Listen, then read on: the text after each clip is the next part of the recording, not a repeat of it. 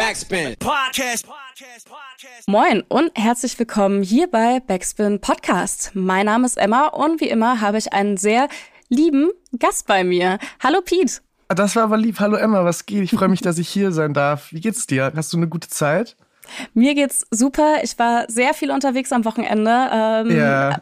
aber ich bin tatsächlich einigermaßen erholt. Ich habe gestern Abend dann hm. schön gechillt und bin fit. Wie ist es bei dir?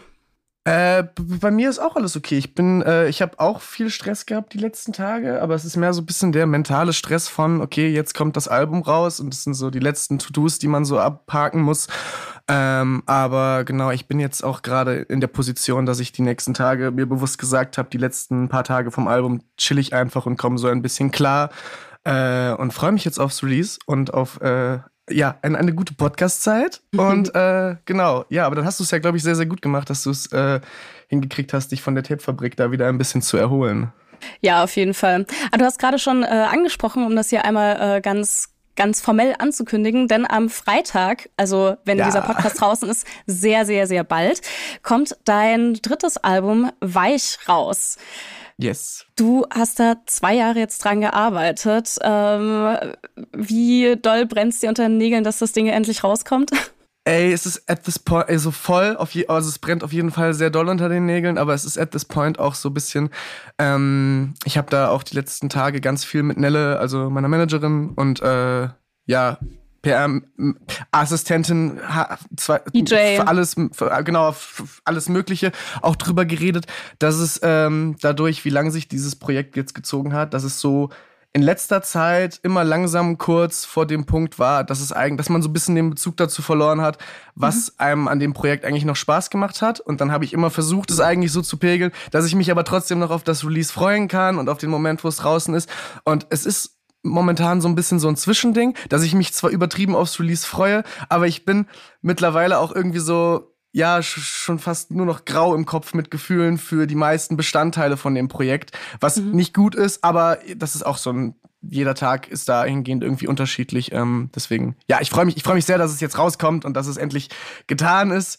Äh, ich werde aber wahrscheinlich bei äh, daraus auch so ein bisschen lernen für zukünftige Projekte, da irgendwie mir die Freude dafür irgendwie ein bisschen besser aufrecht zu erhalten und äh, ja, mir die Arbeit vielleicht ein bisschen besser aufteilen, als dass es nicht so zum Release dann einfach nur noch ein, okay, da ist jetzt so viel Anstrengung reingeflossen, es macht vielleicht schon gar keinen Spaß mehr an ein paar Punkten irgendwie. Mhm.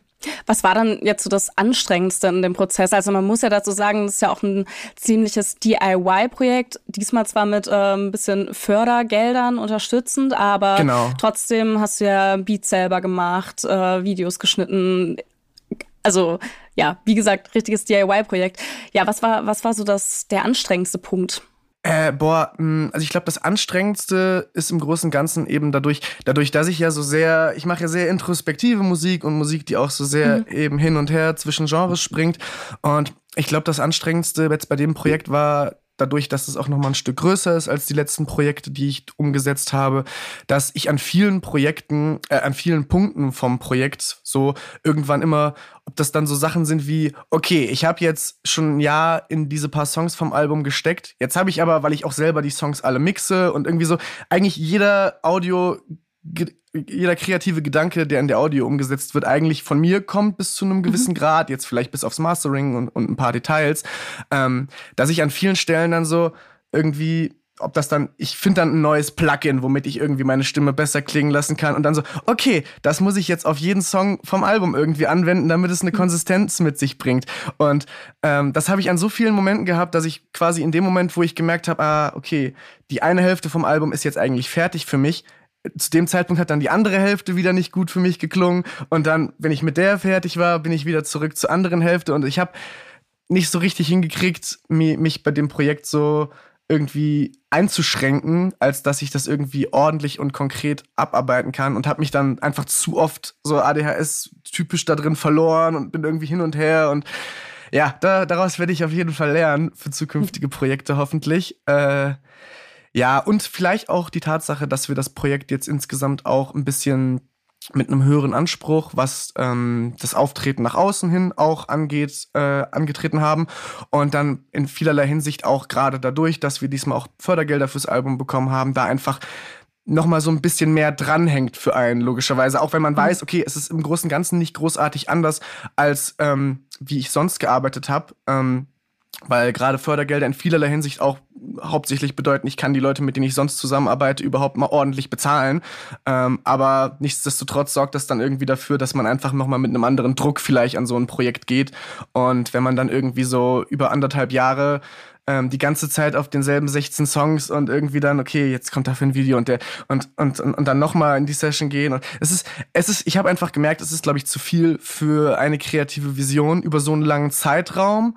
Und auch wenn ich jetzt super, super zufrieden und auch fertig, fertig mit dem Album bin, und ist, man sagt ja so gerade, es ist ja immer die Hölle von, von allen Musikern, die irgendwie, irgendwie Kram selber machen und sich dann auch, es ist ja auch so ein bisschen so ein Meme, so ne, ich werde jetzt mhm. ins Studio fahren, einen super guten Song aufnehmen, tausendmal hören, bis ich ihn hasse und dann nie wieder raus rausbringen. So, ähm, ja, und ich, ich glaube, ich würde versuchen, beim nächsten Projekt das ein bisschen geordneter anzu, anzugehen. Aber naja, das habe ich mir nach dem letzten Album auch gesagt und da war es nicht halb so schlimm. Äh, und dann ist das Album jetzt passiert. Ähm, deswegen, ja. Ja, du hast ja auch gerade genau. schon gesagt, musste ich vielleicht ein bisschen mehr einschränken. Äh, es sind 16 Songs auf dem Album, ist ja auch, yes. also hat auch eine ordentliche Länge. Äh, auch ich habe gesehen, die anderen zwei Alben von dir waren auch nicht so lang. Wie ist es nee, jetzt genau. gekommen, dass du, dass das so viel geworden ist? Ist ja auch gerade eher eher unüblich im Deutschrap, würde ich sagen. Oder ja, Deutschrap ist natürlich auch so eine Sache, ne? Ja, ist das Deutschrap? Ist es kein Deutschrap? Hm. Ja, im, im Kern, ne? Es ist so im, im Kern Im vielleicht. Kern auf jeden es ist, Fall. Es ist vielleicht und das das sehe ich, es ist ja schon so irgendwie das Element, was auf jeden Fall sich vielleicht am gängigsten durch ähm, das ganze Album zieht, so was immer wieder auftritt, so, so hast du natürlich auch viele eben andere Genreaspekte, aber die treten dann vielleicht nur ein oder zweimal irgendwie irgendwo auf und ähm, ja, nee, genau. Ähm, äh, was, was war die Frage nochmal? Ich die Frage war, ähm, wie es dazu gekommen ist, dass das so, so lang geworden ist, das Album. Ah, ach so, ja. Ich habe ich hab auf jeden Fall bei dem Album auch von Anfang an, äh, also habe ich bei, bei den letzten Projekten auch, aber ein bisschen mehr mir noch einen Plan gemacht und mir auch irgendwie so, ich sag mal, ich bin bei dem Album auch einfach mit einem mit, mit einem besseren Setup rangegangen. Ich hatte mehr Möglichkeiten.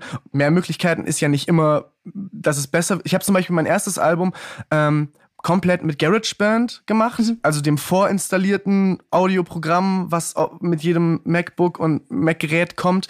Und ähm, für, für alle, die gar keine Ahnung von Audioprogrammen haben, vielleicht kurz zur Erklärung. Ähm, Logic ist ja auch so ein ganz gängiges, größeres Programm, mit, der, mit dem viele MusikerInnen arbeiten. Und GarageBand ist so ein bisschen die abgespeckte Variante davon. Du hast so super viele Mix-Möglichkeiten, die du bei Logic hast, da einfach nicht. Und es ist einfach so ein bisschen so die ja, Normalverbraucher-Variante von dem Programm. Mhm. Und ich glaube, dass ich mich bei den letzten, das zweite Album habe ich auch noch damit gemacht. Und ich glaube, durch diese Einschränkung kommt auch einfach eben, ne, ist ja immer, wenn man sich einschränkt, dann arbeitet man vielleicht sogar noch mal fokussierter und pointierter. Und ich glaube, deswegen waren die Projekte dahingehend dann auch kürzer, aber auch dahingehend vielleicht dahingehend gut so pointiert. Ich glaube auch, es ist auch gut, dass ich mir da diese Einschränkung gesetzt habe und da nicht an irgendeinem Punkt gesagt habe, okay, ich steige jetzt mitten im Projekt auf ein anderes Programm um oder so.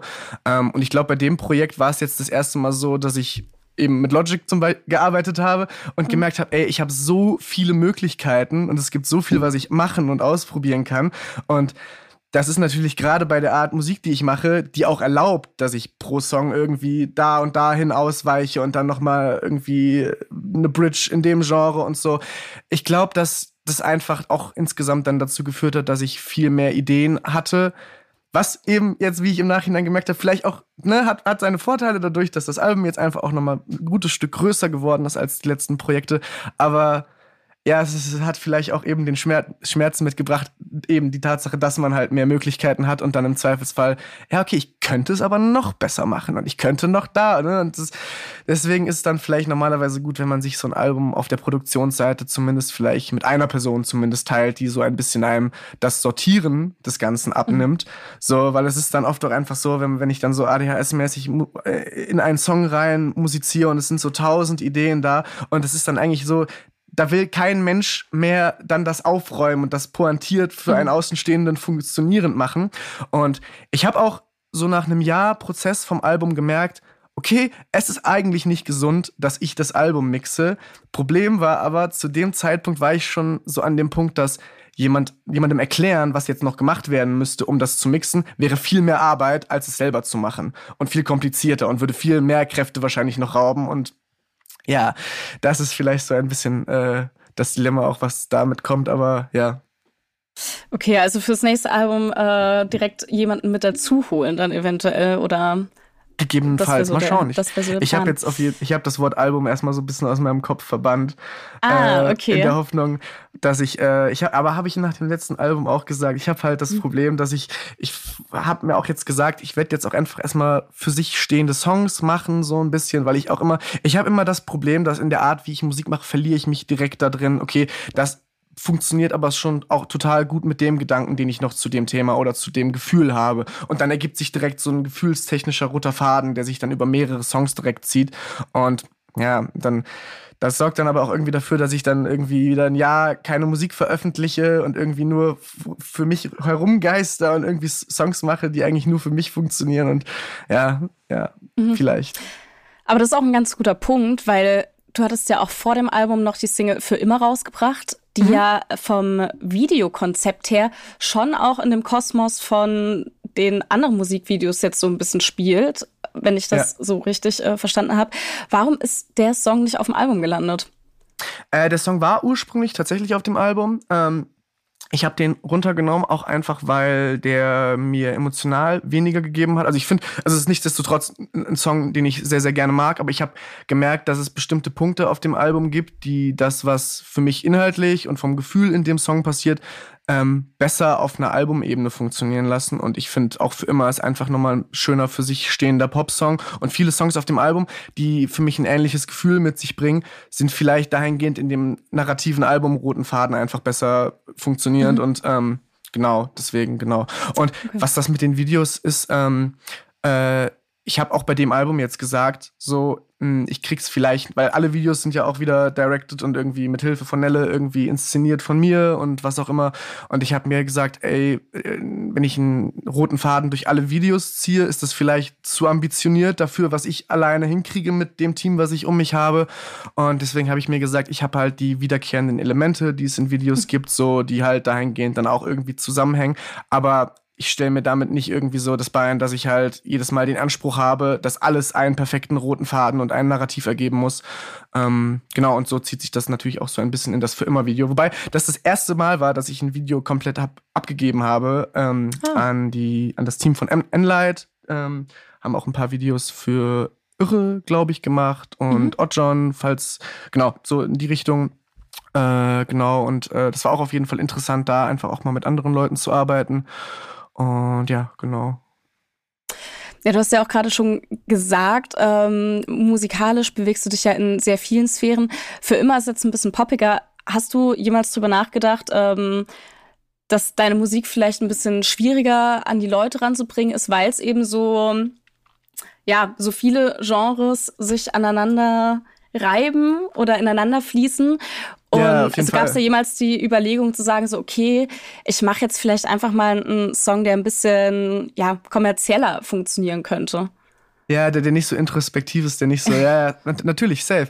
Äh, für immer war da auch so ein bisschen mhm. so ein Projekt in die Richtung. Soll nicht heißen, dass der Song nicht genauso klingt, wie ich den auch haben wollte, so. Ähm, weil ich bei dem Song und bei der Idee für den Song schon auch gesagt habe, hey, ich will auch einfach mal ein bisschen einen simpleren Song machen, so. Ähm, und einfach so nicht, nicht irgendwie in 100 Genres die ganze Zeit springen.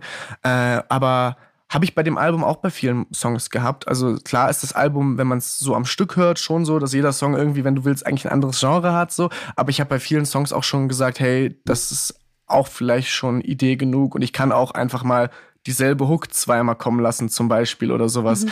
Ähm, ja, nee, deswegen der Gedanke kommt natürlich immer wieder und ich glaube, das ist auch so ein bisschen das Problem. Was heißt das Problem? Es ist ja kein Problem, ähm, dass ich halt immer direkt eher den Gedanken habe, okay, wie kann ich das für mich am ehesten funktionierend machen? Wie kann ich machen, dass das so auf der introspektiven Ebene, so von den Gefühlen, die ich vielleicht mit bestimmten Songs irgendwie ähm, verarbeiten und widerspiegeln will, ähm, wie funktioniert das für mich? Und dann ist der zweite Gedanke erst, okay, wie funktioniert das vielleicht nach außen hin?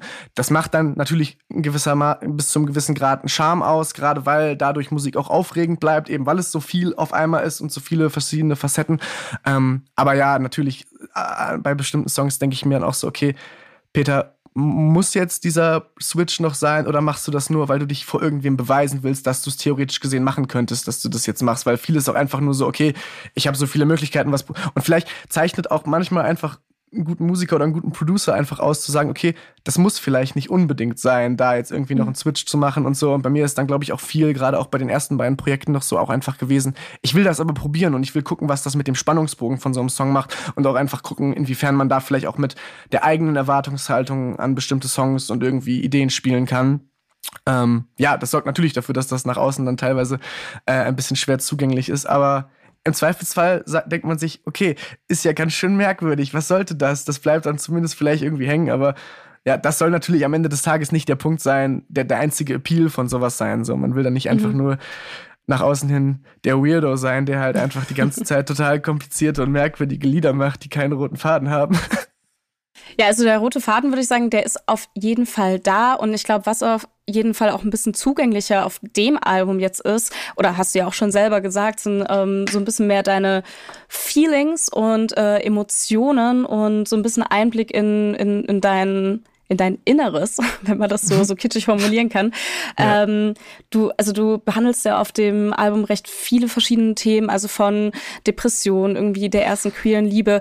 Wie ging's dir denn damit, über solche persönlichen Themen zu sprechen? Also war das für dich so, dass gar keine, gar keine Frage für dich war und du hast gesagt, okay, das muss raus und ich möchte das nach außen tragen? Oder war das schon so ein, oh Gott, ich teile jetzt irgendwas sehr Persönliches mit allen, auch mit nahestehenden Personen, mit denen ich vielleicht noch gar nicht über solche Themen geredet habe? Ähm, ja, genau, wie, wie ging es dir damit? Äh, teils, teils. Also äh, voll. Also es ist, ich habe ja schon, also auch mein erstes Album war ja schon dahingehend komplett so. Ich habe bei meinem ersten Album viele Songs so gemacht, dass ich mich stundenlang versucht habe, in Gefühlen zu verlieren und einfach irgendwie stundenlang gefreestylt habe, bis irgendwann Worte, die ich gesagt habe, automatisch Sinn ergeben haben für die bestimmten Gefühle, die ich vielleicht rausgeben wollte, so. Und das Album jetzt ist dahingehend, wie du gesagt hast, auch auf jeden Fall dahingehend, glaube ich, ein bisschen zugänglicher, weil es ein bisschen mehr zurückschauend ist als die letzten beiden Projekte. Die letzten beiden Projekte sind alles so sehr, dass ich so über sehr aktuelle Gedanken und Gefühle bezüglich bestimmten Themen und irgendwie Gefühlen rede so. Und bei dem Album gibt's glaube ich halt auch habe ich halt auch bewusst gesagt okay es gibt so ein paar Songs und ein paar Themen die vielleicht auch einfach einen guten Teppich irgendwie bieten, worauf dann die anderen Themen und wieder konfusen Gefühle irgendwie Platz nehmen können. Zum Beispiel so ein Song wie Mr. Rattensau, der ja sehr explizit ist und wo ich mal nicht irgendwie, weil normalerweise, wenn ich halt Gefühle in Songs verarbeite, die halt so super konfus sind, auch so Gefühle, wo ich halt nicht sagen kann, ob ich eine Antwort auf irgendwie die Fragen, die ich mir selber in den Songs stelle, habe. So, ich, ich will dann nicht derjenige sein, der sich in einem Song hinstellt und sagt, ähm, so, das sind die Gefühle und das ist, wie ich damit umgehe und das ist die richtige Art, damit umzugehen. Ich versuche dann eher so ganz roh die Möglichkeit zu bieten, dass man sich da vielleicht auch rein da wiederfinden kann und irgendwie seine eigene Lebensrealität darauf widerspiegeln kann, ohne dass ich dann sage, okay, das ist das Gefühl, was ich hier mit dem Song und der Idee delivern will an der Stelle. Ähm, Genau, und bei vielen Songs und bei vielen Themen habe ich dann aber auch überlegt, okay, mache ich das wieder so dahingehend, weil in gewisser Weise ist dieses so introspektiv und kryptisch Texten ja auch nur eine Art, sich zu verstecken und das Ganze so ein bisschen weniger intim zu machen, gerade weil eben viele Details dadurch verloren gehen, dass es halt basically auch einfach an vielen Stellen einfach nur von Eindrücken und irgendwie so, ja, eben Gedankenketten irgendwie definiert ist. Ähm, und bei ein paar Songs, gerade jetzt auf dem Album, habe ich halt gesagt, nee, vielleicht ist es auch einfach dahingehend dann mal eine gute Idee, äh, bestimmte Dinge einfach so gerade rauszusagen, wie ich sie wahrnehme und wie, wie ich sie wahrgenommen habe, gerade weil es dann teilweise eben auch eben ein bisschen mehr zurückschauend ist. Ähm, weil ich das Gefühl habe, dass dadurch auch einfach noch mal so ein bisschen mehr eine Zugänglichkeit zu den Songs, die dann da, da, danach kommen, auch auf dem Album irgendwie mehr gegeben ist. Ähm, Wenn es zumindest ab und zu einen kurzen Einblick gibt, der ein bisschen konkreter ist und nicht mhm. einfach nur, okay, ich kann jetzt nur erahnen, worum es auf dem und dem Song geht. Und dann hast du aber zum Beispiel so einen Song wie Die unendliche Scham oder Mr. Rattensau jetzt auf dem Album, die einfach dahingehend so ein bisschen mehr, ähm, ja, das Ganze pointiert benennen, so. Und ja, es ist auch lustig, dass du das sagst, weil ja, es ist an, bei vielen Themen ist es auch so wirklich, dass es ähm, dann in dem Moment, wenn ich Leuten das Album zeige und dann irgendwie auch so äh, da ich ich habe mich dann hab mir dann auch oft die Frage, okay, sage ich jetzt irgendwas dazu oder zeige ich das den Personen einfach? Und das ist dann für manche mehr ein Schock, für manche wenig, manche weniger weniger. Und ähm, ja, es ist auf jeden Fall ein interessanter Pro Prozess, äh, ohne ins Detail zu gehen. Ich hatte auf jeden Fall auch einige interessante Auseinandersetzungen bezüglich des Albums jetzt mit mhm. äh, ein paar nahestehenden Personen. Ähm, aber auf, ich, ich würde sagen, auf jeden Fall alles Auseinandersetzungen, die äh, ja, mich und die jeweiligen Personen irgendwie eher vorangetrieben haben im Miteinander. Aber äh, ja, es ist auf jeden Fall ein, ein interessanter Prozess, so oder so, ob das ein Song ist, der total kryptisch ist, weil dann wiederum gibt es Personen, die halt vielleicht auch vielleicht nahestehende Personen, die sich dann vielleicht Gedanken über Dinge machen, die ich gar nicht intentioniert habe mit den Songs, so. Und dann bei den Sachen, die benannter sind, dann vielleicht wiederum genauso, weil Personen dann vielleicht so sind, ah fuck, okay, krass, so. Und ja, aber I guess, das ist so ein bisschen der Preis, den man zahlt, wenn man sich das Privileg rausnimmt, irgendwie Musik zu machen, die so komplett introspektiv funktioniert und irgendwie, wie gesagt, ist es, ich glaube, das ist einfach auch einfach das, was ich machen muss, um irgendwie einfach klarzukommen, dieses einfach Gedanken und Gefühle so kreativ verarbeiten. So, ich habe das irgendwie schon immer gemacht. Vorher hat sich das dann halt irgendwie, als ich jünger war, in anderer Form gezeigt und jetzt ist es halt irgendwie einfach alles nochmal ein bisschen pointierter vielleicht nach außen hin. Ähm, aber ja, genau. Mhm. Du hast jetzt schon ein paar Mal den Song äh, Mr. Rattensau erwähnt. Da geht's ja, also es geht generell auf deinem Album häufiger so um das Phänomen Internet. Ich würde sagen, das, das gipfelt dann so in, bei Mr. Rattensau. Woher, was ist das für ein Titel eigentlich? Das, ähm, der hat bei mir sehr große Fragezeichen. äh, ich dachte mir so, ist, ist das äh, ein Internetname von dir gewesen oder? Das ist, ein interessanter, ist ein interessanter Gedanke, aber das, das stimmt, das, das, das ist eigentlich eine Assoziation, die ich gar nicht hatte, aber stimmt, das könnte, das könnte voll sein. Ähm, nee, also bei, bei, bei Mr. Rattensauer war das so ein Ding, ich hatte lange diese Idee für einen Song über so dieses roh, rohe Gedanken und Gefühle und Erfahrungen mit Aufwachsen im Internet, zu früh bestimmte Dinge sehen, die man vielleicht in einem bestimmten Alter nicht sehen sollte. Ähm, Inwiefern das aber vielleicht auch, selbst wenn man nicht mit dem Internet aufwächst, sich vielleicht auch in anderen Medien und irgendwie Arten von Kunst wieder, also auch stattfinden kann. Ähm, und dieser Titel Mr. Rattensau ist in dem Fall einfach eine, Assozi also das ist eigentlich nur ein Wort, was sich für mich aus verschiedenen Bestandteilen zusammensetzt, was für mich assoziativ sehr gut sowohl phonetisch als auch irgendwie von, wenn ich das Wort vor mir sehe, mhm. das, das sketcht für mich einfach genau die Energie, die der Song haben muss.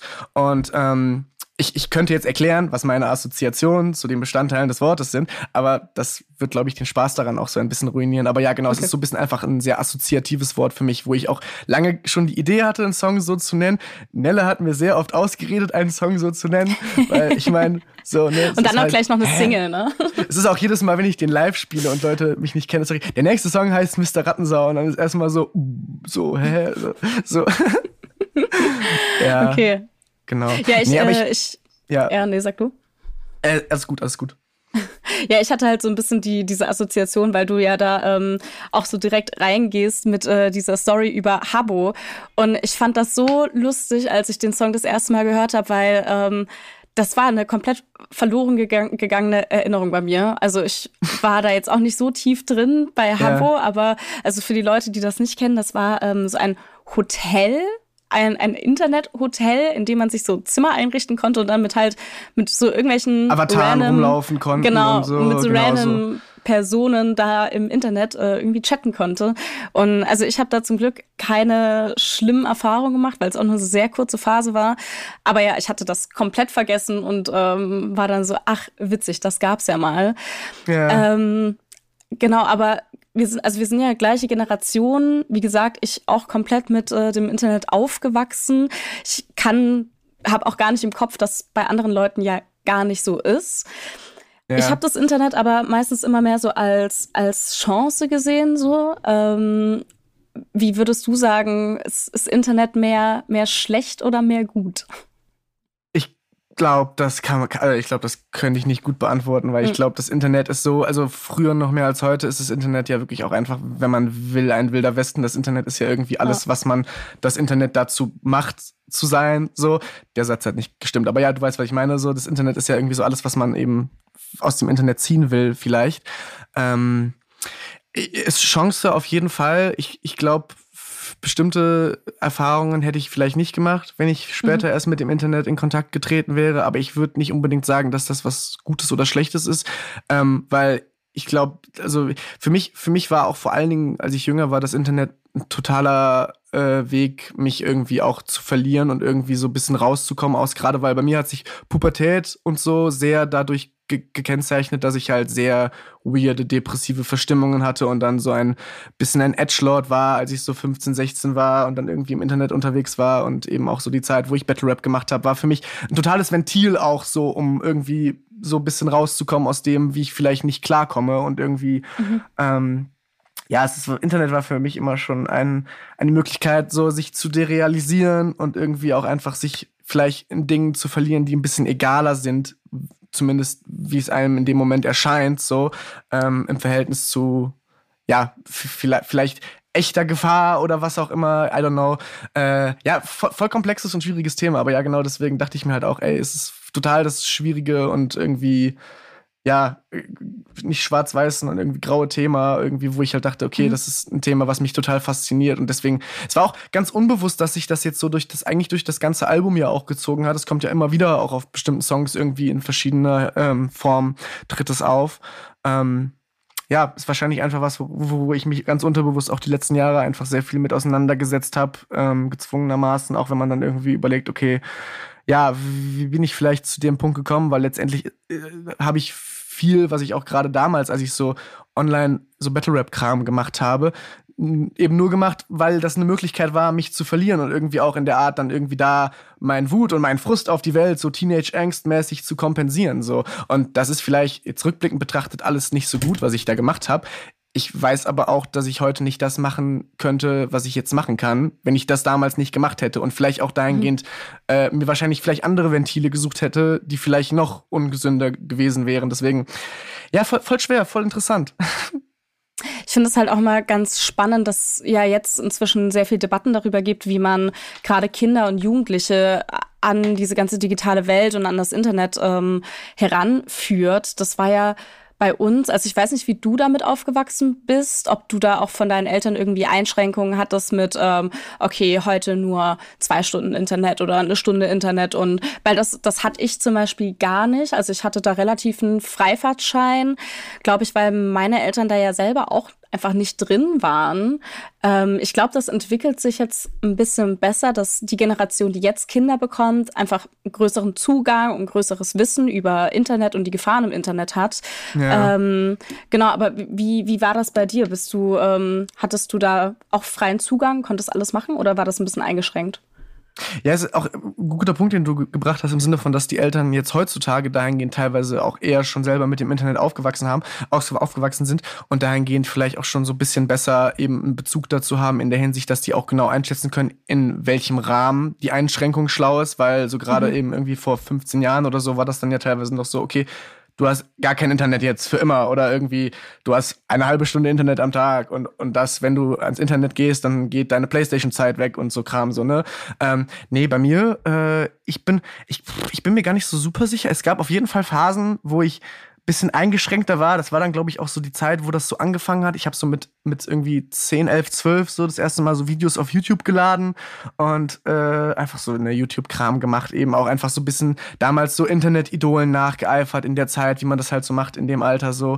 Und ähm, ich glaube, ab dem Punkt wo das als Hobby und irgendwie so als kreatives Austoben damals schon meinen Alltag so eingenommen hat, dass es auch irgendwie so angefangen hat, mein, mein Bewusstsein für die Schule einzuschränken und so. Ich glaube, da gab es dann schon, habe ich schon in Erinnerung, dass es da auch längere Phasen gibt, wo ich dann irgendwie mal ein halbes Jahr nur sehr wenig ins Internet konnte. ich glaube, ich hatte schon verhältnismäßig relativ gut und zwar kontrolliert, aber schon teilweise so, dass ich halt so ja, vielleicht schon zu früh bestimmte Sachen gesehen habe. Aber ich sag auch immer, immer wenn ich mit meinen Eltern drüber rede, so es gibt, was das angeht, gerade zu der Zeit vielleicht auch nicht unbedingt den, den, die perfekte Erziehung, einfach weil dass man, man das auch keinem zumuten kann, bis, bis zu welchem Grad da es irgendwie schlau ist, eine Entwicklung zu unterbinden und irgendwie auch ein Kind dahingehend so, ja, aber die anderen Kinder dürfen so und so viel ins Internet, so ist für mich, glaube ich, auch ein zu gerade komplexes Thema, als dass ich da jetzt irgendwie spontane Antwort drauf hätte, was da vielleicht das Schlauste ist, so. Mhm. Ähm, aber ja, nee, also es ist, äh, ja, ich glaube, ich glaube, ich hatte schon relativ viel Zugang zum Internet, aber ich meine auch, dass es bei mir auf jeden Fall diese Phasen gab, wo ich glücklicherweise ein bisschen da ferngehalten wurde. Ich weiß nicht, ich glaube, meine Eltern hätten es lieber mal machen sollen, weil der ganze Content, den ich gemacht habe, super cringe war, nicht weil es irgendwie schlecht für meine Psyche ist oder so, aber das ist vielleicht was anderes. Aber sind das Videos, die noch im Internet äh, existieren eigentlich? Äh, nee, nee, nee. Also, nee, okay. äh, ich glaube, es gibt so ja, so ein, zwei Videos, die so 40 Klicks haben, die irgendwie in der Zeit auch auf irgendwie auf Kanälen erschienen sind, wo ich jetzt keinen Zugang mehr zu habe und auch keinen Kontakt mehr zu den Leuten. Und es ist noch nicht so ein Leidensdruck, als dass ich da jetzt irgendwas striken lassen müsste, weil es zum Glück halt eh keiner sieht. So. Mhm. Ähm, aber ja, die meisten Sachen hatte ich dann zum Glück in meiner Gewalt. Es ist, ey, es ist auch so der YouTube-Kanal, über den jetzt die Pete-Videos erscheinen, der mittlerweile zum Artist-Kanal geworden ist, ist der Kanal, wo ich ursprünglich auch damals die ganzen Videos hochgeladen habe. Da sind bestimmt auch noch Abonnenten auf diesem Kanal, tote Abonnenten, die damals vor 10, 11 Jahren irgendwie das abonniert haben und ja. Ah, das ist ja auch spannend, falls die jemals ihre, ihre alten Accounts wieder aktivieren, dann ist ja. da so, so plötzlich so damals noch so ein kleines Cringe-Kit und jetzt äh, professionelle Musikvideos. Voll, voll, auch genau, eine nette Überraschung, würde ich sagen, für so einen Kanal dann, was total. die Entwicklung angeht. Ähm, ja, neben dem Internet, und ich glaube, wahrscheinlich bedingt sich das so ein bisschen, ist ein großes Thema, was sich so ein bisschen durchzieht bei dir, ähm, ja auch Wut. Also man merkt auf jeden Fall auf dem Album, du hast sehr viel, sehr viel Wut da mit reingesteckt. Wut auf was genau eigentlich? Also ähm, was macht, was macht dich so wütend? Ey, ich, ich, also es gibt ja viele Dinge, die einen berechtigterweise wütend machen können, ob das dann Wut nach innen ist oder irgendwie dann äh, äh Wut nach außen hin. Ich glaube, gerade auf dem Album ist es viel dann in Korrespondenz mit den Themen, die dann teilweise, zum Beispiel, gutes Beispiel für mich ist ähm, das wilde Verderben nach der Schrecken. Und auf der Schrecken geht es ja so ein bisschen auf dieses, um, bisschen um dieses ähm, so Unberührtheit, die konfrontiert wird mit verschiedenen Formen von Leid in der Welt und was auch immer. Und dann auch sich dieses, dieses da drin verlieren so ein bisschen, was dann wiederum im Frust und irgendwie auch in einer gewissen so, so, ja, äh, ich bin abgehärtet dem gegenüber, so, aber ich habe trotzdem irgendwie so diesen, diesen Frust und diese Wut darüber in mir und die findet dann ja zum Beispiel auf das wilde Verderben dahingehend danach irgendwie statt. Ich wollte aber auch da auf jeden Fall wieder so, weil es, ne, Wut ist ja auch sowas total so, so schwer, ist eine total schwer zu greifende Emotion, finde ich. Und da irgendwie auch rational drüber zu schreiben, finde ich teilweise irgendwie schwierig. Ähm, also mir zumindest fällt das schwer. Deswegen ist dann auch irgendwie so ein Song wie Das wilde Verderben eher halt so, so übertrieben impulsiv und runtergebrochen und auch so sehr wenig eigentlich von so sehr strikten Inhalten definiert. Weil ich mir denke, ja, okay, genau so fühlt sich vielleicht auch eben so diese unbändige Wut an und irgendwie so dieser Frust, der damit einhergeht. Ähm, ja, nee, ich glaube, ich glaube, ich habe auch versucht, so ein bisschen so die Destruktivität des Ganzen nicht so auf einen bestimmten Punkt fließen zu lassen, weil ich wollte jetzt auch nicht, dass da irgendwie, abseits jetzt vielleicht davon, dass man interpretieren könnte, dass es auf einem Song um die Deutsche Bahn geht, wobei das nicht der Fall ist, aber. Reine ja, Interpretationssache natürlich. Genau, aber ja, dahingehend vielleicht so ein bisschen, dass ich halt auch geguckt habe, okay, dass halt, ähm, dass auch so was Unspezifisches bleibt und dann nicht irgendwie so, dass ich mich da hinsetze und sage, ich bin wütend über das, ich bin wütend über das. Ähm, ähm, wobei, ja, das jetzt nicht schlechter oder besser ist. Es hat sich jetzt dahingehend vielleicht auf dem Album einfach nur so ergeben. Ähm, einfach weil das für mich auch immer einhergeht miteinander, so dieses, die, die unbändige Wut über etwas, da, was dann aus dem Frust resultiert und da, das wiederum führt dann vielleicht irgendwie darüber, dass man sich denkt, ah, fuck, man, vielleicht habe ich mich viel zu sehr aufgeregt und reingesteigert. Und es ist ja alles immer ein Hin und Her in Gefühlen und genauso läuft das Album ja auch in gewisser Weise von Gefühl zu Gefühl, in unbändige Wut, in Traurigkeit und was auch immer. Und weil ich persönlich ich das genauso wahrnehme für mich irgendwie so und das irgendwie so für mich dann auch einfach der Spaß daran ist, da irgendwie so eine Reise auf dem Album so zu gestalten, dass es sich irgendwie auch anfühlt, wie Gefühle springen im Kopf und ähm, mhm. ja, ja, genau. Was ich auch ganz spannend fand, war gerade die, diese Wut ein bisschen im Kontrast zu dem Titel Weich, weil als ich das erste Mal das Album gehört habe, ähm, hatte ich jetzt irgendwie eher das Gefühl, es ist auch vom Sound her relativ hart alles auch. ähm, und, und dann steht so darüber dieser Titel Weich. Was, was bedeutet denn für dich dieses Weich? Ah, es ist, ich finde es voll schwer, das zu erklären. Es war im Großen und Ganzen von ganz Anfang vom Projekt eigentlich so der Begriff, den ich am ehesten ähm, assoziiert habe mit allem, was auf dem Album stattfindet. Und für mich bedeutet weich dahingehend, also abseits, ich will das Wort jetzt hier nicht erklären, weil das Wort viele verschiedene Assoziationen für mich hat, ähm, aber beispielsweise, dass es halt eben nicht nur weich im Sinne von, es ist angenehm, sondern weich auch im Sinne von, okay, eben vielleicht diese, diese Abgehärtetheit, wenn man irgendwie vielleicht an einem gewissen Punkt von einer Depression oder einer, irgendwie so einer bestimmten Phase irgendwie einfach gar nichts mehr fühlt und einfach die Gedanken nur noch weich sind für den Schmerz und das, das Leid, das man vielleicht erfährt und irgendwie so diese, auch so ein bisschen so dieser, ja, dieser Optimismus, egal wie schlimm es wird, irgendwann ist ja alles gut. Irgendwann kann ich kann ich dadurch nicht mehr verletzt werden und kann mich das nicht mehr einschränken. So, das ist zum Beispiel so eine Art, wie ich es interpretieren würde. Das es gibt natürlich auch noch eben andere Assoziationen. Ich setze mich jetzt nicht so gerne hin und sage, okay, das ist die eine Bedeutung vom Album, Titel so, aber das ist auf jeden Fall das, was für mich von Anfang an irgendwie so das war, was das Wort weich für mich irgendwie so entsprechend gemacht hat für worum es auf dem Album geht, weil es geht ja auf dem Album auch eben so sehr viel von um diesen Übergang von kindlicher Unberührtheit zu dieser Konfrontation mit bestimmten Dingen, was wiederum dann zu Gefühlen und Erwachsenwerden, Coming of Age halt, so klassisches Narrativ mhm. irgendwie führt. Und dieses okay weich im Sinne von sanft und schön zu okay weich, ich fühle einfach nichts mehr, alles ist nur noch weich und grau für mich, ähm, fand ich dahingehend einfach sehr entsprechend und hat mir sehr, sehr viel Boah, jetzt habe ich es tatsächlich sogar doch ganz gut hingekriegt, das zu erklären. Ja. Cool, sehr gut. Äh, ich erkläre diesen Begriff nicht, aber. ja. Okay, ja, ähm, wie gesagt, ich fand's fand's einfach nur sehr spannend, weil es für mich so ein, so ein ganz toller äh, Kontrast war irgendwie. Ähm, und es klang auch wie, als wäre das schon weil du gehst ja auch rein mit dem, irgendwann wird alles weich, wie als wäre das irgendwie eher was, ähm, was, was Positives, etwas, worauf du hinarbeiten möchtest. So, ist das, ist das richtig? Habe ich das richtig interpretiert? Ja, es ist, es ist genau das. Der, der, der, also, äh, ich habe versucht, gerade an den Stellen, wo auch gerade so dieses irgendwann wird alles weich, was ja auch immer wieder über das Album auftritt, so dass das halt gleichzeitig so dieses optimistische irgendwann wird alles weich, irgendwann wird alles schön und angenehm, aber dann gleichzeitig auch über das Album hinweg stellt sich halt die Realisation ein, okay, vielleicht auch nicht und vielleicht wird trotzdem alles weich, aber nicht in der Hinsicht, in der ich es mhm. vielleicht erwartet habe, in im etwas naiveren, kindlicheren äh, ja, vorstellen, wahrnehmen, so Wahrnehmung genau. Ähm, ja, und das war auf jeden Fall so ein bisschen der Punkt, den ich sehr interessant fand und mhm. irgendwie auch einfach was für mich das ganze Konzept, ohne dass das halt ein zynischer Titel sein soll, sondern einfach schon, weil ich auch von, von Anfang an dieses Wort auch eben erst im positiven Sinne, dann mal im negativen Sinne und dann eben einfach, weil, ja, genau dahingehend es irgendwie einfach für mich sehr gut funktioniert hat. Mhm.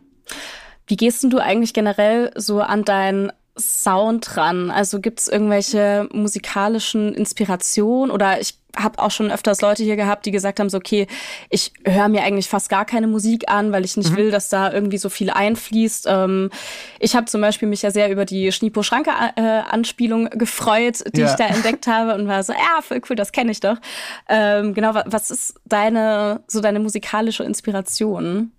Aktuell? Äh, ich ich habe es bei dir, also bei mir ist es, so, man sagt ja immer, ja, ich höre einfach ganz viel Musik und dann mhm. gucke ich, was mich inspiriert. Und das ist bei mir auch auf jeden Fall so. Ich habe auch gerade, ähm, ich habe diesmal bei dem Album habe ich ganz bewusst äh, so die, was heißt die Technik, aber ich habe ich habe von Anfang an gemerkt, dass es für mich ganz gut funktioniert. Ich habe äh, so 30, 40 Songs in eine Spotify-Playlist gepackt, wo ich sage, das sind auch Songs, die von der Weirdness und von wie interessant ich die finde, Sachen, wo ich gerne hinkommen würde, von was für Sphären und Sound, Sounds da irgendwie aufgezogen werden.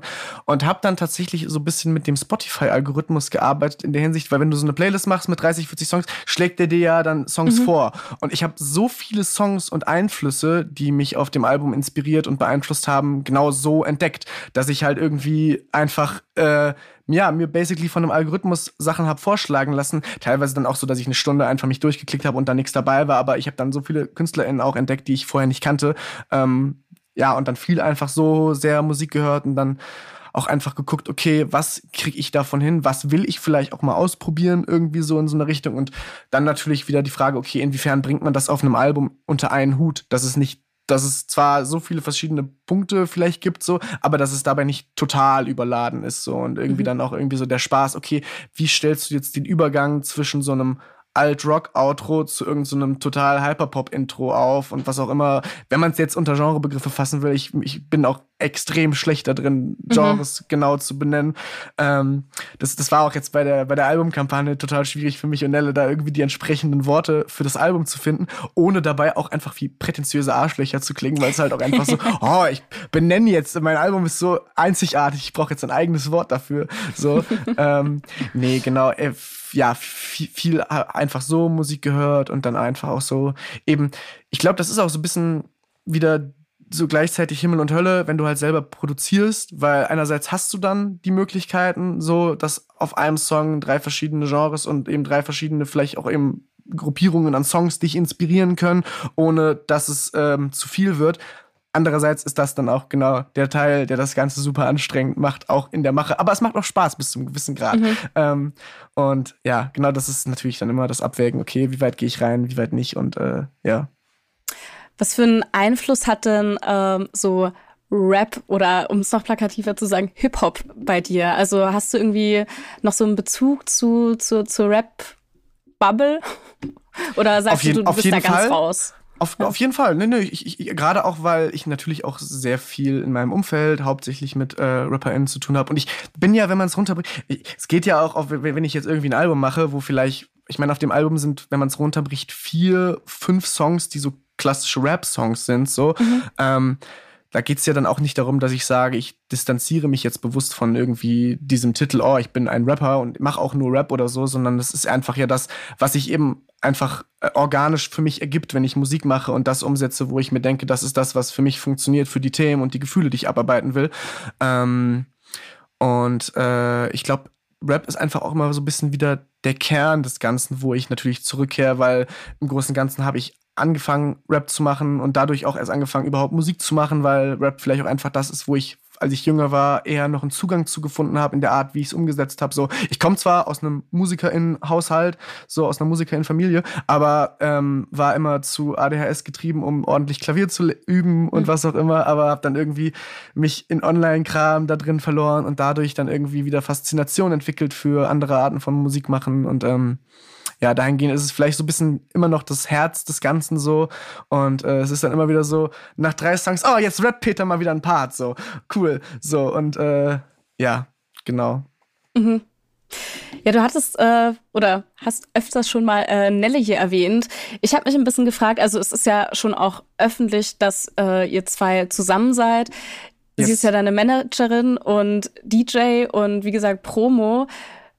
Wie funktioniert das für euch? Also ich habe mich manchmal gefragt, so ich glaube, das kann ganz viele Vorteile haben, aber eventuell auch Nachteile.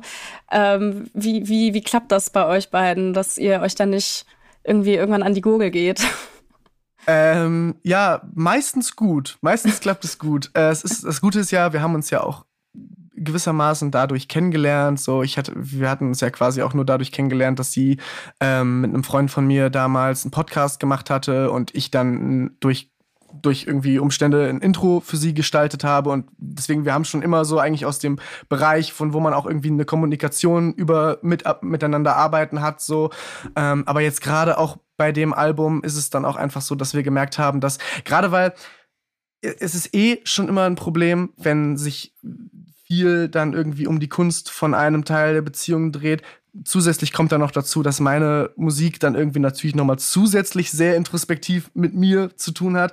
Und ähm, wir haben dann schon teilweise auch irgendwie gemerkt, wir reden einfach zu viel über das Album und zu viel dahingehend über mich und dass dann schon teilweise irgendwie so ein bisschen ein Ungleichgewicht auch sich in unser Privatleben gezogen hat, gerade weil, wenn man selbstständig arbeitet, dann auch irgendwie, klar, sagt, sagt man sich dann so, okay, um 6 Uhr mache ich Feierabend, aber dann kommt natürlich trotzdem irgendwie dann später noch ein Gedanke und dann merkt man irgendwie, okay, man redet vielleicht zu viel über ein Projekt, was doch sehr viel mit mir zu tun hat. Und das ist schon was, wo wir, ähm, wo wir nicht drüber gestritten haben oder so, aber wo wir oft gemerkt haben, hey, wir sollten das vielleicht irgendwie so ein bisschen anders irgendwie rangehen, als dass das irgendwie sich noch gesund für uns beide anfühlt. Einfach weil das teilweise dann auch einfach logischerweise mich auch gestört hat, wenn ich dann merke, okay, ich sitze jetzt seit einem Jahr an diesem Album und alle meine Gedanken kreisen irgendwie auch um dieses Projekt. So, ich habe zum Beispiel, äh, gutes Beispiel, ich habe vor vier Wochen auch das Master ja erst so richtig abgegeben vom Album. Und das war für mich eigentlich so ein Moment, wo ich gesagt habe, ah oh, ja, ich bin frei, ich muss nicht mehr rund um die Uhr in dieselben 16 Logic-Sessions gehen. Ähm, gleichzeitig habe ich aber auch gemerkt, dass ein riesen Loch sich in meinen Kopf gefressen hat, weil ich auch gemerkt habe, dass jeder dritte Satz, den ich zu Nelle sage, irgendwas mit dem Album zu tun hat. Und es mhm. tat mir so leid und es war so, so ein, es, es, ist immer noch ein Prozess, irgendwie davon wegzukommen. Ähm, ja, deswegen vielleicht gut, dass ich jetzt hier so einen Podcast und Interviews habe, um das so ein bisschen zu, zu äh, ja, dahingehend, ich habe das Wort vergessen, wie, wie sagt man, zu kanalisieren. So irgendwie, ah, dass das, genau, dass das irgendwie ja, da jetzt ein bisschen stattfindet. Und ich hoffe einfach, dass in mhm. dem Moment, wo das Release-Konzert durch ist, dass mein Gehirn langsam ein bisschen klarkommt auf, okay, es ist vorbei, Peter, du hast das Album gemacht, es ist fertig, du musst nicht nochmal irgendwo einen Equalizer draufsetzen oder einen Kompressor anpassen oder so. Es reicht jetzt, hör auf. Mhm. Ja, ihr wart ja jetzt, also man konnte euch beide ja jetzt auch vor kurzem in äh, Berlin live sehen. Ich hab, ich war leider nicht da, ich musste arbeiten, wie man das ma manchmal so machen muss, leider. Ja. äh, sonst wäre ich vielleicht gerne rübergefahren. Aber ich habe so ein bisschen auf Instagram gesehen, es waren ja schon recht viele Leute da, wenn ich das so gut einschätzen konnte. Wie war das denn für dich? Also man muss dazu sagen, äh, nach euch ist auch noch Paula Hartmann aufgetreten. Also es yes. war schon auf jeden Fall eine relativ große Show, ne? Ja, ja, es war gerade für mich, weil wir haben ja, ähm, ich habe ja auch in der Pandemie mein erstes Album rausgebracht und deswegen mhm. habe ich die ersten beiden Alben eigentlich gar nichts live gespielt, auch einfach, weil ich zu dem Zeitpunkt nie die Connections dahingehend hatte und irgendwie auch einfach so sehr einfach so dieses, okay, ich mache Musik im Internet, hau das raus und das ist alles, was ich mache. Und eigentlich erst durch Nelle kam dann irgendwann auch so dieser Bezug zu, okay, wir können jetzt damit eigentlich auch mal Konzerte spielen und irgendwie so da, dass ich dadurch erst den Zugang dazu gewonnen habe. Und deswegen ist es gerade voll der schöne Prozess, weil wir jetzt seit so ungefähr einem knappen Jahr jetzt irgendwie so Konzerte spielen und einfach auch so merken, hey, weil Nelly ja jetzt auch seit einer Weile dann auch DJ für mich ist und es ist ein total schönes eingespieltes Team at this point und äh, gerade ähm, wenn dann irgendwie so Konzerte sich ergeben, wo halt auch eben so zum Beispiel das Trampus Festival jetzt, wo wir gespielt haben, wo Paula Hartmann gespielt hat, so. Auch wenn wir dann merken, hey, was wir machen, was ich mache, ist vielleicht nicht unbedingt für die Zielgruppe Paula Hartmann sehr unbedingt entsprechend. Aber ey, eben wie ich schon eben meinte, im Zweifelsfall, wenn dann äh, wenn dann, wenn wir da schon das Glück haben, dass nachmittags schon so viele Leute überhaupt da sind, so, mhm. wenn dann nur drei, vier Leute sagen, hey, das war so weird, merkwürdig, so beschissen, das muss ich mir dringend anhören, so, dann, dann ist ja schon cool, so. Ähm, nee, aber genau deswegen, es ist gerade voll der interessante und schöne Prozess irgendwie zu sehen, irgendwie wie, weil ich auch von Anfang an, anfangs hat mir Live-Spielen gar nicht so viel Spaß gemacht, mhm. weil ich irgendwie auch so sehr irgendwie so ja schon so aus meinem Internet-Ding irgendwie komme und so für mich einfach Kram mache und noch nicht so diesen Draht dazu hatte, wie ich das nach außen trage und irgendwie auch dann so zwischen Songs was zu, ne, so irgendwie da ein Gefühl für entwickeln. Und ja, das ist gerade voll der schöne Prozess und auch dahingehend umso schöner, dass ähm, jetzt das Release-Konzert, was jetzt äh, am Samstag stattfindet, also ich weiß nicht gar nicht genau, wann der Podcast rauskommt, aber quasi einen Tag nach Vorher. Album, am, am 17.06. Ähm, findet ja das Release-Konzert statt, was, was das erste Event ist, was äh, Nelle und ich zusammen organisiert haben alleine.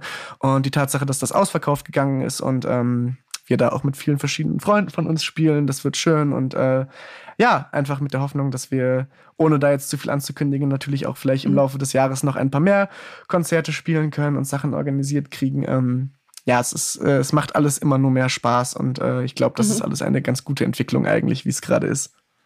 Ja, ich wollte auch gerade sagen, äh, wir brauchen ja quasi hier fast gar keine Werbung mehr fürs Release-Konzert zu machen, weil ja. es ja eben schon ausverkauft ist. Also es bringt ah, den Leuten nein. hier ja leider fast nichts mehr, obwohl an der einen oder anderen Stelle habe ich gesehen, könntet ihr vielleicht noch Tickets gewinnen oder abgreifen im sogenannten Internet. Ähm, was wollte ich dazu sagen? Genau. Ist es dir eigentlich lieber, so Solo-Show zu spielen? Also ist ja dann wahrscheinlich das erste Mal, oder? Das Release-Konzert, dass du so eine Solo-Show machst? Also ich sag mal so die Support-Shows und die Kleinigkeiten, ja. die ich auf so kleinen Festivalsachen gespielt habe, die unterscheiden sich abseits von der Länge ja auch gar nicht so unbedingt doll davon, mhm. weil ich dahingehend was für Musik ich mache ja schon irgendwie so Sets habe, die so sehr darauf fokussiert sind, dass ich die Atmosphäre von den Songs irgendwie funktionierend mache. Ähm, ich glaube, das der einzige Unterschied ist, ist dass ähm, das Event jetzt Samstag auf jeden Fall das erste ist, wo Leute hauptsächlich wegen mir dahin kommen. Ja, genau. Und dass ja, wir das, schon. deswegen umso schöner, dass wir es hingekriegt haben, dass es ausverkauft gegangen ja. ist. Und das ist ja immer so die, die Sorge vom ersten eigenen Konzert, so, dass irgendwie einfach keiner kommt. Und äh, nee, deswegen umso schöner, dass das geklappt hat. Ähm, aber ja, ich, natürlich achtet man dann dahingehend darauf, zum Beispiel jetzt bei der Paula Hartmann Show haben wir schon darauf geachtet, dass ähm, von der Varianz an Songs, die ich habe, dass wir da auf jeden Fall vielleicht die gespielt haben, die schon am ehesten noch so in eine poppige Richtung gehen und dahingehend auch gut für so ein Publikum funktionieren, weil man will dann ja auch nicht full on der eingebildete Künstler mhm. auf der mhm. Bühne sein, der dann einfach nur selbstgefällig die obskuren Sachen spielt, die ihm, die mir dann gefallen irgendwie so. Ähm, Genau, und wiederum, wir hatten äh, im März hatten wir ein, zwei Shows, die dann irgendwie mehr so mit einer auch jüngeren Rap-Audience dann irgendwie eher geprägt waren, wo ich dann auch gesagt habe, okay, dann spielen wir jetzt halt hauptsächlich die Songs, die halt eher so ein bisschen Richtung Rap gehen und dann für so eine Crowd auch gut funktionieren. Und das ist auf jeden Fall auch einfach gerade was interessant ist, immer zu gucken, okay, wie strukturieren wir die Setlist um, wie funktionieren Nelle und ich dann dahingehend auch unterschiedlich. Und ähm, ja, voll, voll einfach eine, eine gute Zeit. Mhm.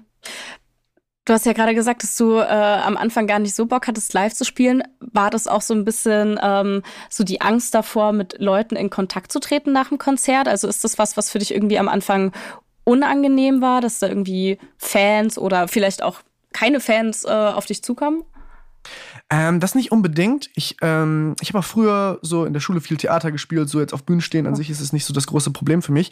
Ähm, es war mehr so auch so ein bisschen die Angst, dass ähm, gerade jetzt, nachdem ich dann irgendwie, zum Beispiel letztes Jahr, als ich das Konzert gespielt habe, war das erste Album schon zwei Jahre raus, die Angst, dass diese doch schon teilweise relativ spezifische Atmosphäre, die ich auf den Songs aufziehe, dass die halt auf bestimmten Kontext, in bestimmten Kontexten eher awkward und unangenehm wirkt. Mhm. Und bisher hat's zumindest eigentlich immer bis zum gewissen Grad so funktioniert, dass äh, alles doch ganz gut sich irgendwie in den jeweiligen Konzertkontext, Umstand einordnen konnte, so als dass es irgendwie nicht awkward und unangenehm war, sondern eher ja, dass ich mir im Nachhinein dachte, ah, geil, es macht doch auf jeden Fall schon sehr viel Spaß und ich freue mich, wenn ich das wieder machen darf. Und äh, mhm. ja, das ist doch eigentlich das, was man sich wünscht, eigentlich, wenn man damit anfängt. Und äh, ja, ich hatte auch das Glück, dass ich dahingehend von Anfang an auch äh, Support hatte von lieben FreundInnen von mir, unter anderem zum Beispiel von Tizzy, so der mir von Anfang an so ein bisschen, als ich noch selber keine Konzerte organisiert habe, für mich dann die Möglichkeit gegeben habe, ab und zu mal bei ihm in einem Set einfach ein, zwei Songs mal zu testen, wie das funktioniert. Mhm. Und ähm, ja, das hat mir dahingehend auch auf jeden Fall geholfen, da so ein bisschen ein, die Füße reinbaumeln zu lassen, um dann später irgendwie so Sachen wie jetzt so ein Release-Konzert machen zu können. Ähm, ja, genau. Ich freue mich auf jeden Fall schon drauf. Ich werde ja. da sein am Samstag. Ja, ich freue mich auf dich. Das wird, das wird cool, ja. Ja, ja, ich ah. habe auch äh, schon schon ein bisschen mitbekommen. Das ist auf jeden Fall äh, ein großes großes Treffen da äh, an verschiedenen Leuten, die da sein werden. Ich bin sehr gespannt, das Ganze äh, einmal live zu sehen, nachdem ich es ja jetzt schon hören durfte, das Album. Das kommt, wie gesagt, jetzt am Freitag raus. Hört euch das an. Nehmt euch auf ja. jeden Fall auch Zeit dafür, weil äh, ich habe gemerkt, das ist wirklich ein Album, da muss man sich wirklich ein bisschen hinsetzen und aktiv zuhören. Also es ist jetzt nicht unbedingt was, was man so mal eben nebenher hört. Dann verpasst man auf jeden Fall einiges. Ähm, genau, deswegen hört euch das in Ruhe an und äh, wenn ihr kein Ticket habt, dann ähm, ja, Pech gehabt. Ansonsten sieht man sich eventuell am Samstag. Ja, ich freue mich ganz toll. Dankeschön, Emma. Dankeschön, dass ich hier sein durfte. Ja, sehr gerne, genau. Und ja, das war's dann auch schon. Ich würde sagen, tschüss und bis bald. Bis bald. Tschüss. Backspin. Podcast. Podcast. Podcast.